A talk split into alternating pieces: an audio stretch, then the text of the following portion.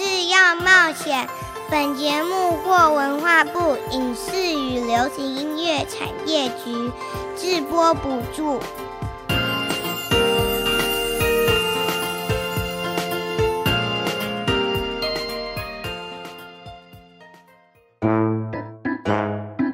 这是哪里呀？这是在说什么呢？哇，我觉得好特别，好有趣哦！让我们带着好奇心遨游世界，跟着凯西一起去冒险。Let's go！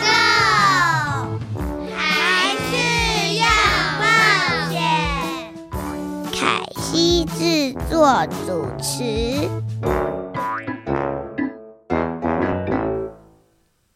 这里是台北 FM 九零点九佳音广播电台，欢迎桃园 FM 一零四点三 GoGo Radio 以及宜兰 FM 九零点三罗东广播电台联播。亲爱的大朋友、小朋友以及听众朋友们，大家好，欢迎来到还是要冒险的节目，我是主持人凯西，很开心能与听众朋友们一起带着好奇心来认识世界。还是要冒险节目，在每个礼拜一下午四点零五分，于台北 FM 九零点九和桃园 FM 一零四点三播出；每个礼拜六早上九点零五分，于罗东 FM 九零点三播出。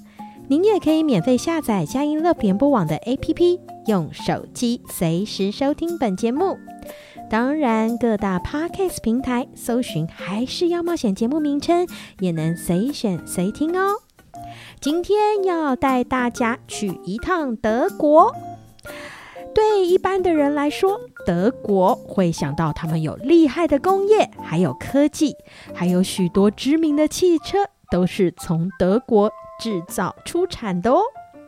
今天除了要跟大家来分享德国这个国家，也要跟大家来介绍。在这个国家，其实是资源回收率非常高的国家。今天我们就要跟大家也来谈一谈，什么叫做食物银行。让我们现在一起出发，前往德国吧。今天你要去哪里呢？跟着我一起飞吧！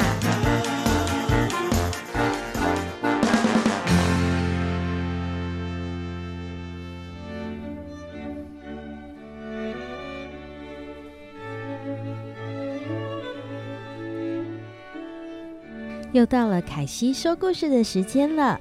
今天要跟大家来说这一本绘本，叫做《马斯德国香肠店》。大家好，我是住在德国的汉斯，很高兴认识你们。我们家在乡下制作代代相传的香肠，听说从爷爷出生前就已经开始了。现在则是由爸爸一边管理农场，一边帮爷爷。大家想不想来我们店里品尝香肠呢？今天一早，阿宾来找我。哎，汉斯，我们要搬家了。阿宾，祝你一路顺风。我边踢泥土边对他说。阿斌今天要随着到慕尼黑工作的爸爸搬到城里住。阿斌一旦离开，全村就只剩我一个小孩了。我闷闷不乐地跑去找爸爸。爸爸，阿斌搬走了。爸爸沉默不语，只是摸摸我的头。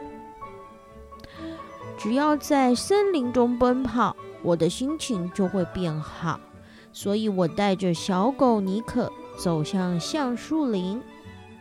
听说以前的人曾经在这里放养猪群，也许他们就是吃了在地上的橡实，才会长这么胖。当时的人为了能安心度过缺少食物的冬天，都会将猪肉冷冻起来，或是做成香肠。我跑了一阵子，突然感觉肚子饿了，不禁想起爷爷做的香肠，那个弹牙又有嚼劲的口感，真是美味极了。一回到家，我立刻闻到刚烤好的香肠味道，桌上还摆着腌制高丽菜做成的德式酸菜。虽然有整桌的美食，但爸爸的表情却很严肃。只听到他小心翼翼地说：“爸，店里的客人越来越少，这样下去，恐怕以后都没有人来买香肠了。”呃，那又如何？越是这样，越要努力才对啊！爷爷大吼了一声，爸爸只好闭嘴，不敢再提了。当天下午，有某位陌生客人来到店里，嗯，又香又嚼劲，真是好吃。那位客人吃了店里的香肠后，兴奋地说着：“这些香肠的做法可是我爷爷的爷爷传下来的哦。”我忍不住的得意炫耀。那位客人听我介绍，一边对着店里每个角落不停地拍照。哦，小朋友。你们的店叫什么名字啊？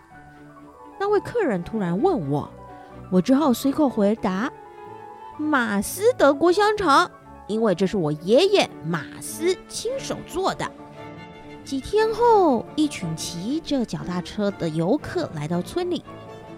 诶，小朋友，听说这里有一间非常好吃的香肠店，你知不知道在哪？诶，听说是一家老店，好像叫做什么？诶，那个那个，诶，马斯德国香肠吧？哦，马斯德国香肠，诶，那是我家的店。原来他们从别人口中听到马斯德国香肠店，特地大老远跑来，因为没有招牌，找了半天。后来我和妈妈做了很大很大的招牌。又过了几天。爸爸和阿斌的爸爸约好在慕尼黑见面，所以我也跟着去哦。城市真的跟乡下完全不一样，到处都是高楼大厦和汽车。爸爸跟我走到一个很大的市场，阿斌的爸爸正在那里卖香肠，不知道他们在聊什么。爸爸和叔叔的脸色都很严肃。嗯，难道爸爸也想离开乡下吗？我们的农场不再养猪了吗？那以后谁来做香肠啊？我不禁担心了起来。爸爸和我很晚才回到家，尽管很晚了，爷爷仍然忙着工作，因为要制作好吃的香肠，不但需要把猪肉搅碎，还需要花很长的时间，细心用力的揉捏肉泥哦。穿着围裙的爷爷一看到爸爸回来，大声的斥喝：“你现在连农场和店都不想管了是吧？你觉得香肠可以随便做做、随便卖吗？香肠一定要遵循传统的做法，用心制作，才能保留原味啊！”“哦，我爸，我不是这个意思啊！”爷爷不等爸爸说完，转身就走。自从那天，爸爸似乎一直在等阿斌爸爸联络他。不过这段期间发生了一件怪事，就是店里的客人越来越多。有一天，我不小心看到客人的旅游指南，那一本旅游指南竟然有爷爷的照片呢！下面还有一段说明哦：寻找德国最美味的香肠之旅。在代代相传、全新制作香肠的乡下小店，品尝马斯先生的传统德国香肠。哇，爷爷的香肠竟然被刊登在旅游指南里耶！这本指南不仅让客人蜂拥而至，有一天甚至还有人拿着摄影机和麦克风出现，原来是一家电视台来采访。呃，请问马斯德国香肠能如此美味，是否有什么秘诀呢？那就是用心制作了。我不只是用上好的肉，连肉泥和调味都是我亲手制作，所以才会这么好吃呢。爷爷得意地说着。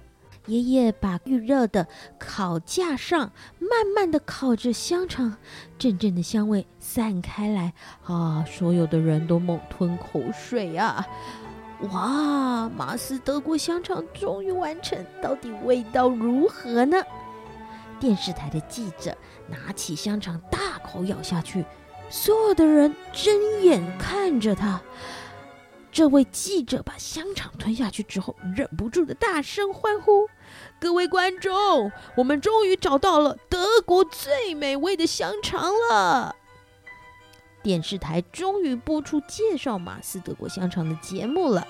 这时，爸爸接到了电话，开心地说：“慕尼黑有一家商店决定卖我们的香肠了。那位老板也是看到电视节目才做出决定。”呃呃，原来你去慕尼黑是在忙这件事啊？为什么不早跟我说呢？我想，我决定要跟爷爷学习做香肠了，然后我要再改名，把它变成汉斯德国香肠，推广到全世界各地。亲爱的小朋友，今天的故事就到这喽。有没有从这一本马斯德国香肠店的故事里面，感受到德国香肠的美味呢？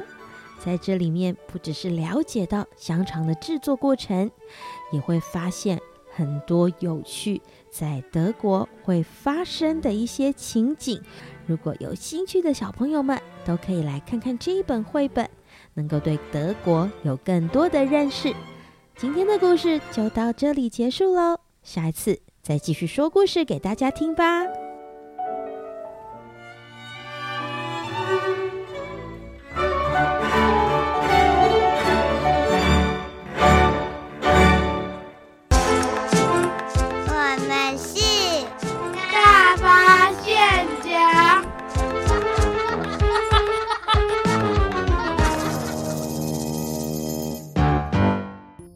今天我们大发现家为大家邀请到的小来宾是木杰，我们请木杰跟大家打一声招呼。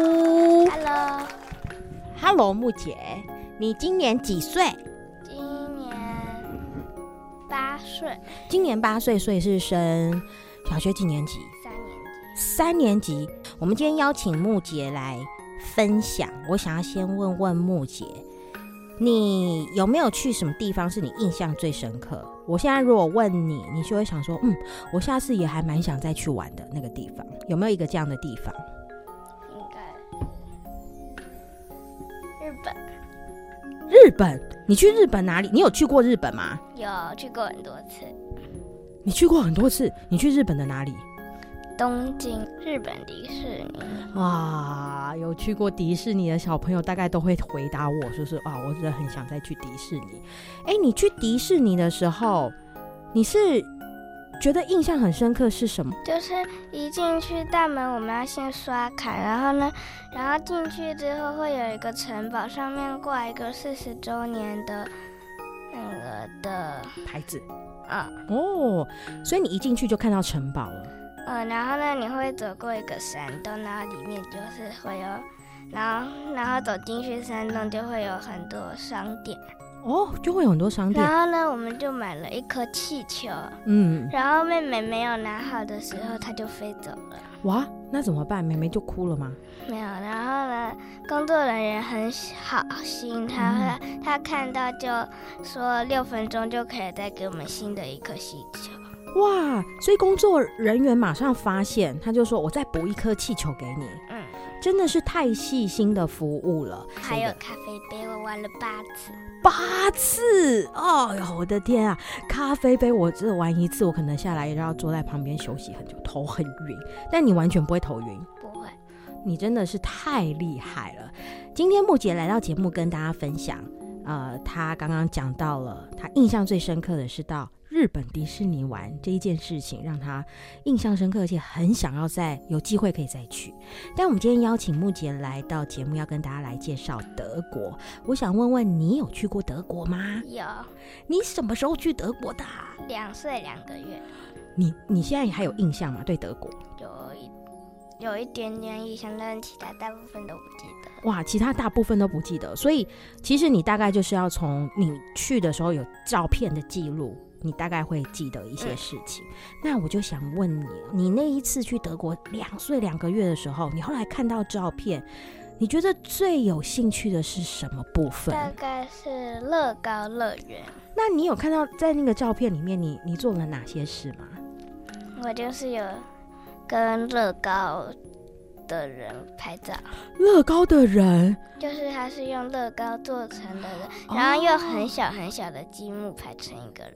哦，那就要花很用很多的积木才可以排起来那个乐高的人哦。那除了乐高乐园之外呢？我我有我去，因为那时候刚好爸爸很想要喝啤酒，然后我们就去了啤酒节，所以就特别去德国的啤酒节。嗯，但因为你不能喝啤酒，对不对？嗯。但是你看到照片里面，但是我有吃蝴蝶饼。哎，你有吃蝴蝶饼？你现在还有印象蝴蝶饼的味道吗？甜甜的，甜甜的。但是我真的很想知道蝴蝶饼是怎么做的。哦，你很想知道它怎么做的？诶，也许我们可以研究一下。因为我期待你真的去找到怎么做，来跟再来跟大家分享。然后我也，然后呢，我好像也有吃过德国的香肠。德国香肠，呃，你也有看到照片里面，你有吃过德国香肠。你把德国很经典的几个美食都讲出来，就是啤酒啊。还有这个德国香肠，这个都是他们平常很喜欢吃，也常常吃。我有一本是德国香肠的绘本，就是我们今天一开始听到的马斯德国香肠店。你有没有想过，德国的香肠味道跟台湾的香肠会一样吗？嗯，应该不一样。应该不一样哦。嗯，我也觉得应该不一样。那个做法，还有里面用的肉，还有用的酒。因为我看绘本，它是它好像是用一个机器，然后用手转，然后就会有一根一根的香肠跑出来，然后一节一节，然后再把它切断，然后呢就可以拿去烤。哦，就可以拿去烤。哇，这个。你讲完了，我肚子都饿了。觉得是，你也是。今天我们邀请木姐来跟大家分享德国。我们先听一首歌曲，等一下继续跟木姐来聊聊德国。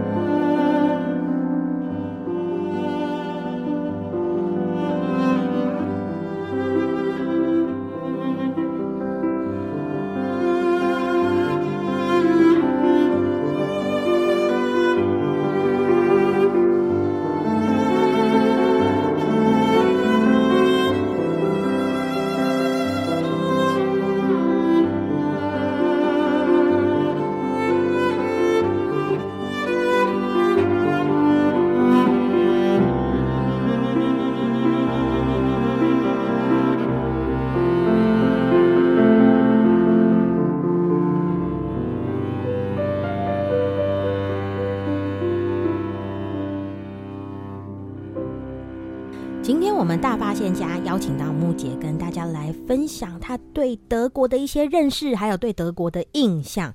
诶，我想问问木姐，你在回顾你去德国的这个过程当中，你有发现德国跟台湾很不一样的是什么事情吗？就是德国和日本一样，就是可以。打开水龙头就直接装到杯子，就可以直接喝下去。哦，你是说水就是直接打开水龙头就可以喝？嗯，但台湾不行。对，哎，这表示德国的水很干净哎。嗯。哦，原来有这样子不一样，因为我没有去过德国，完全不知道这件事。然后还有一个地方就是车子可以很快的都没关系，因为他们没有测速照相。可以多快？就是看你要多快的。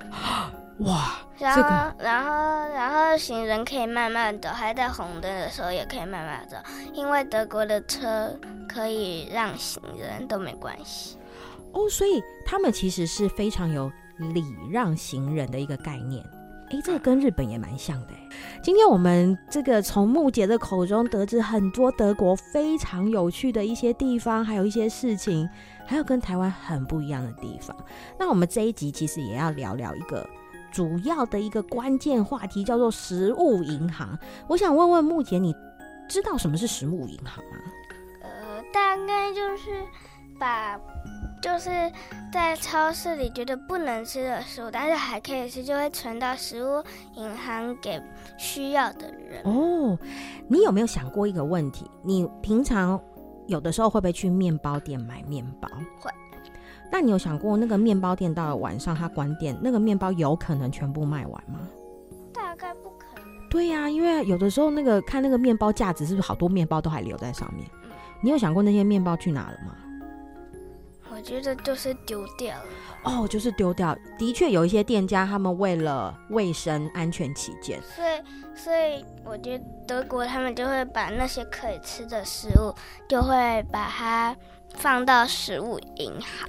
哦，诶，所以食物银行这个概念有点特别。我们通常讲银行，银行里面大部分都是存什么啊？钱。对啊，都是存钱。妈妈就去银行存钱。可是食物银行是存什么？食物。存食物。那他把食物存在那里，到底是要给谁呢？你有想过？给需要的人。但是爸爸说。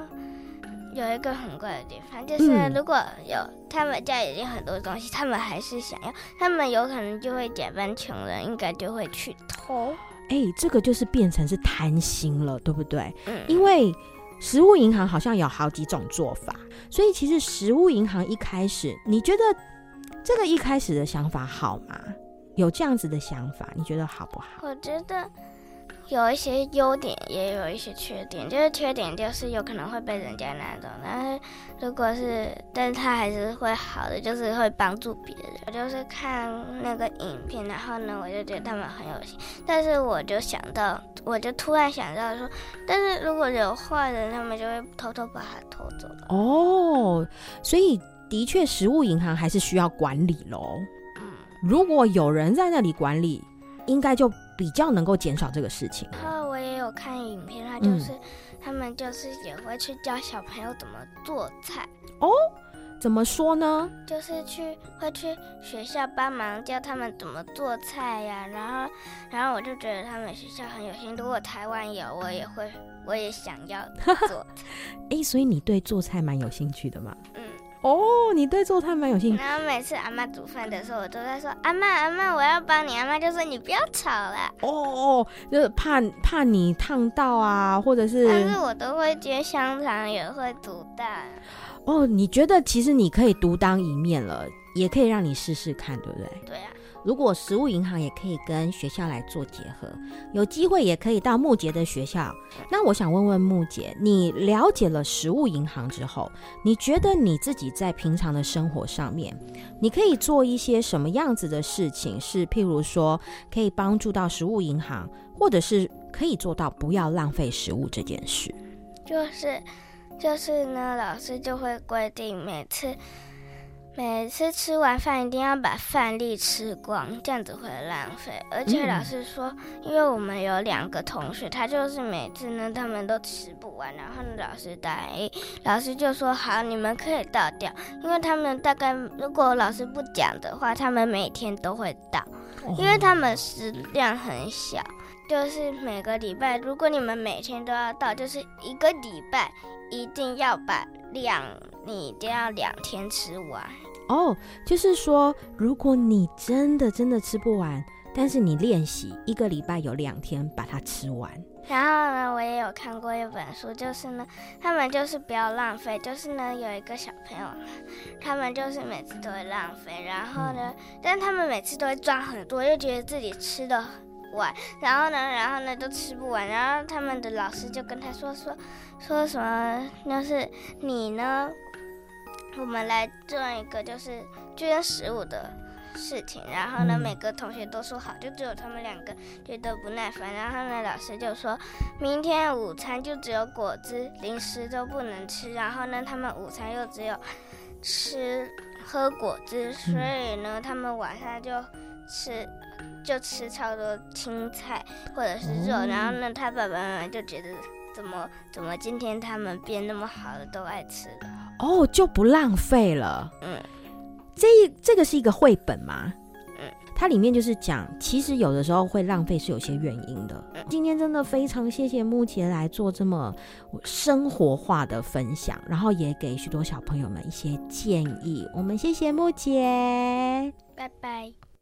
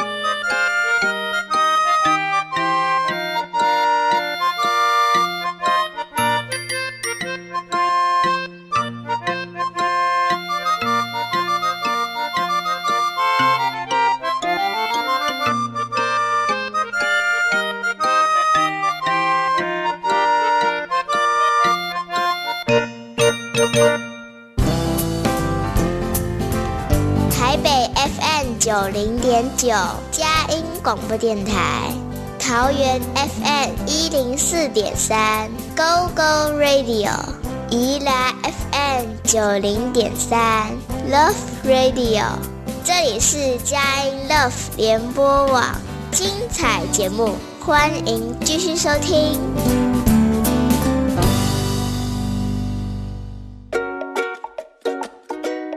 您现在所收听的是《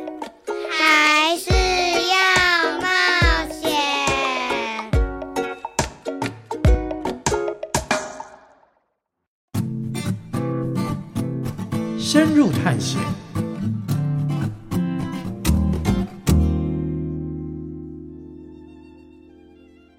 今天我们深入探险，为大家邀请到的探险特派员是 Andy 哥。我们请 Andy 哥先跟大家打一声招呼。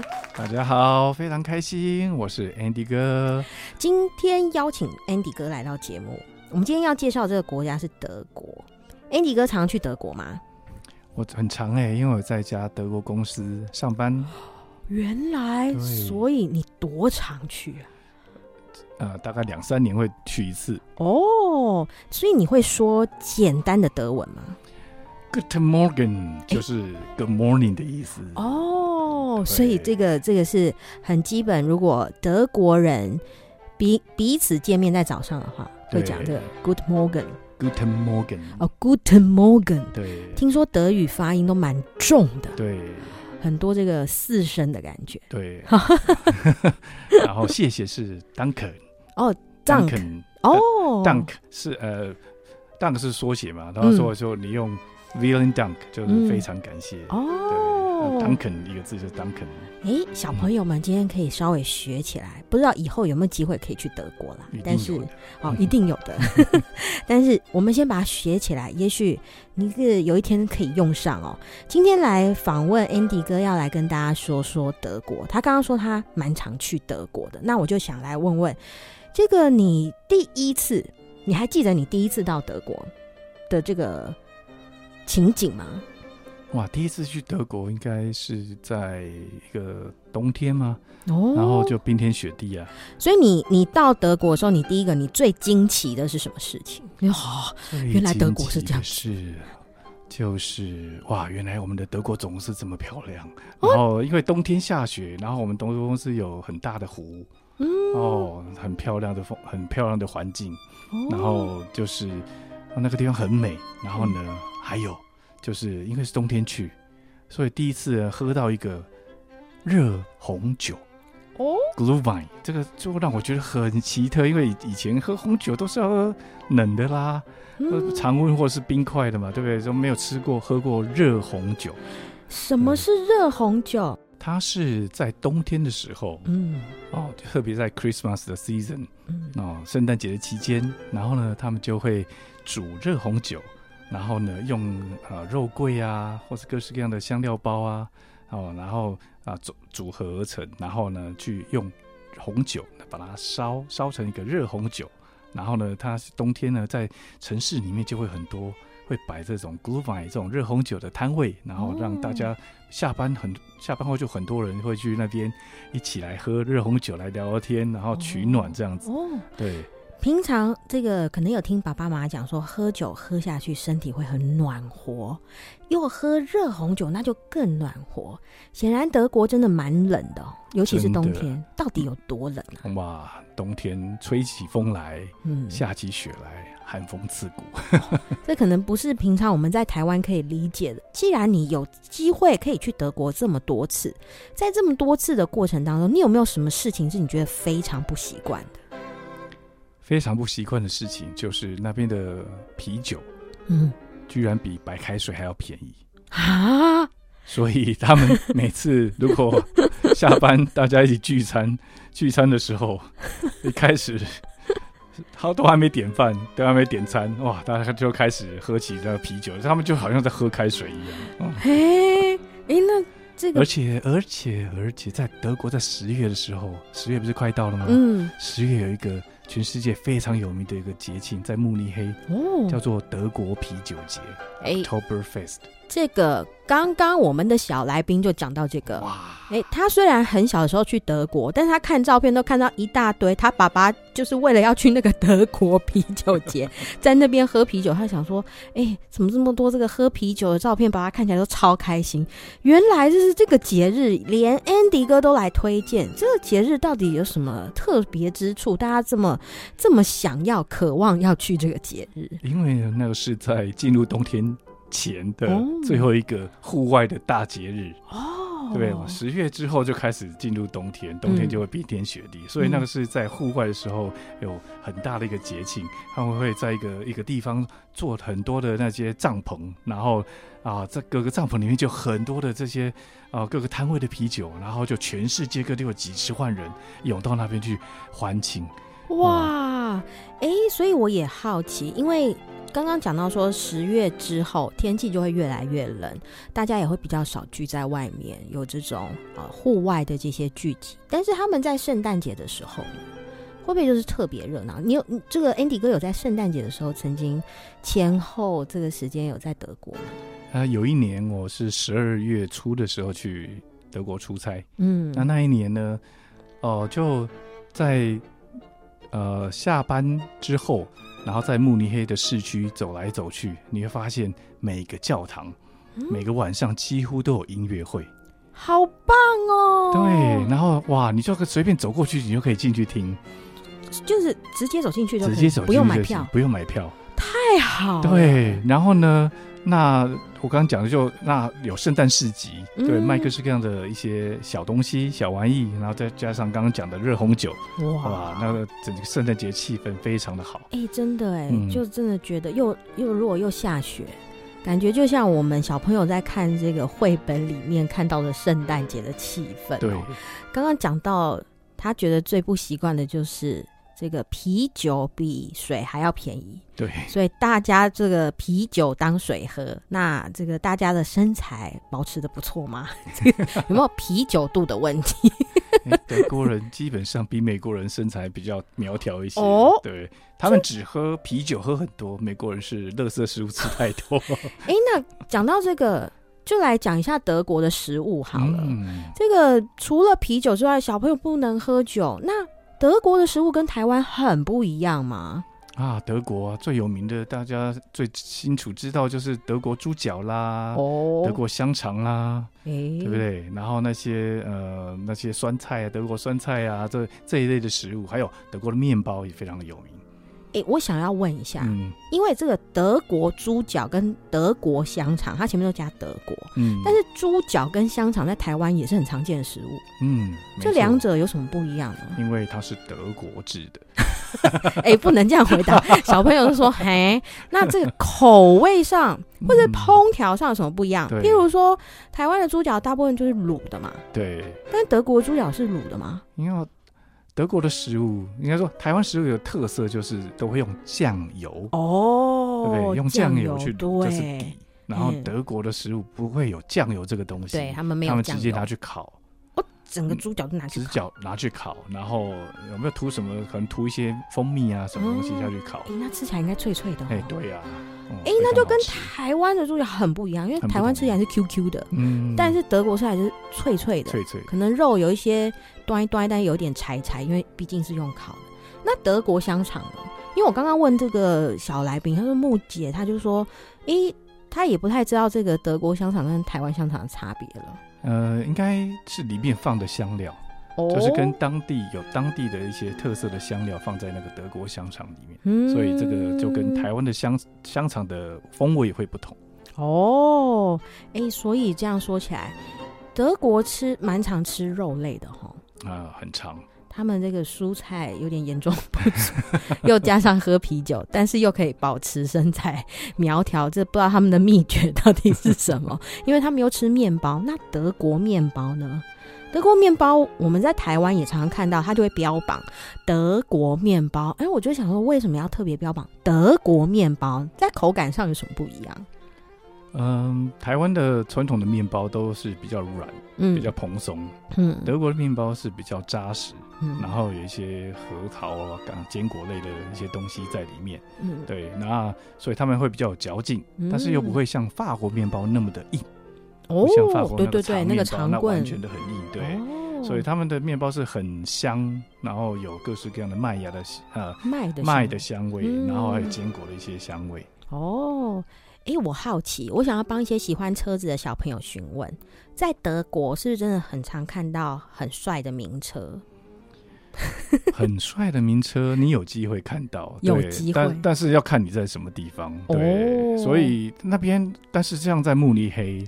在 BMW 总部就在慕尼黑，嗯、所以他那个有慕尼黑的那个一个博物馆哦，所以你可以去那边参观 BMW 的博物馆哇。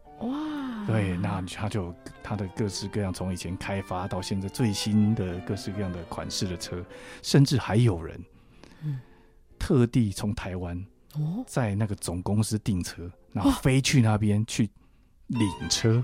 他那个领车就有一个领车的模式，然后在那个博物馆里面会很。把你当尊荣的上宾，然后跟你把它解开，把它开呃，跟你说明，然后在那边有一个试驾，然后领车从那边领出来。所以有有那个爱车人士居然疯狂到这种地步，然后，然后再把车运回来，再把车运回来。哇，这个价钱真的很难想象。因为刚刚木杰小朋友也讲到了一个很有趣的事，他就是说，诶，听说在德国开车这个限速好像没有什么太多的规定哦。嗯，这个不知道 Andy 哥在德国有没有开过车？我在德国没有开过车，但是我有坐过同事开的车。哎，对，这个飞车吗？哎，在那边不叫飞车，因为大家速度都这么快。哎，到底是多快？好奇到我真的好想知道。开到一百八，开到两百是很正常。太夸张！高速公路上面，那车子不会飞起来吗？哦，所以他们的车子很重啊。哇，原来是这样。这个爱车的小朋友们，真的希望大家以后长大有机会。可以到德国来感受一下，既然这个车速都这么快速，连我都吓一跳。接下来，我们想要请 Andy 哥来跟大家分享一个他觉得讲到德国，想要来跟大家推荐的一首歌曲啊。对，这一首歌呢，很这首歌是我小时候就学过的歌。哎、哦。欸你小时候住在德国吗？不是呀，欸、那为什么呢？小时候学的这首歌是长大之后才知道是德国民谣，原来是德国民谣跑到台湾来。对，那这首歌叫做《野玫瑰》哦。那那个歌很有名是，是我觉得很有趣是，是我记得我在小时候，然后那时候在五六年级的时候，自己也想要创作。哦，然后呢，就哎，就就就是这首歌的旋律就跑出来，然后就想要用这首歌去填词创作这样子。哇，对，所以我就是就是一个呃很很很美的一首歌。嗯、然后呢，再加上在大概一二二十年前那个海角七号哦，对，在里面他他们也把这首歌，也就是在里面也有。啊、呃，就是唱引用这首歌，嗯，那很浪漫的一个情景，所以又让我回想到了这个小时候这首歌的一个情景，欸、非常有趣哎、欸。这个 Andy 哥在小的时候一定没想过，他长大之后必须要常常到德国，是心里想着野玫瑰，原来就是野玫瑰牵着他往德国去啊。是的，紧接着下来就让我们先来听野玫瑰，等一下再跟 Andy 哥一起来聊聊德国。Röslein auf der Heide war so jung und morgenschön, lief er es nah zu sehen, saß mit vielen Freuden.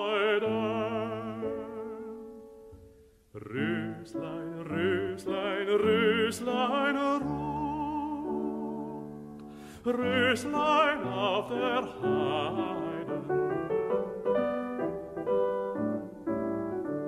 Knabe sprach, ich breche dich, Röslein auf der Heide. Röslein sprach, ich steche dich, dass du ewig denkst an mich, und ich will's nicht leiden.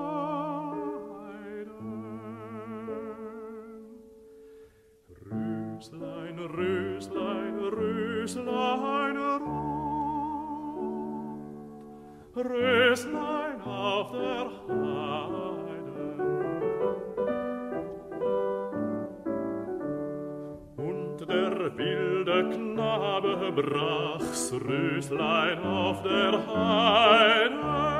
Röslein wehrte sich und stach, half ihm doch kein Wehmut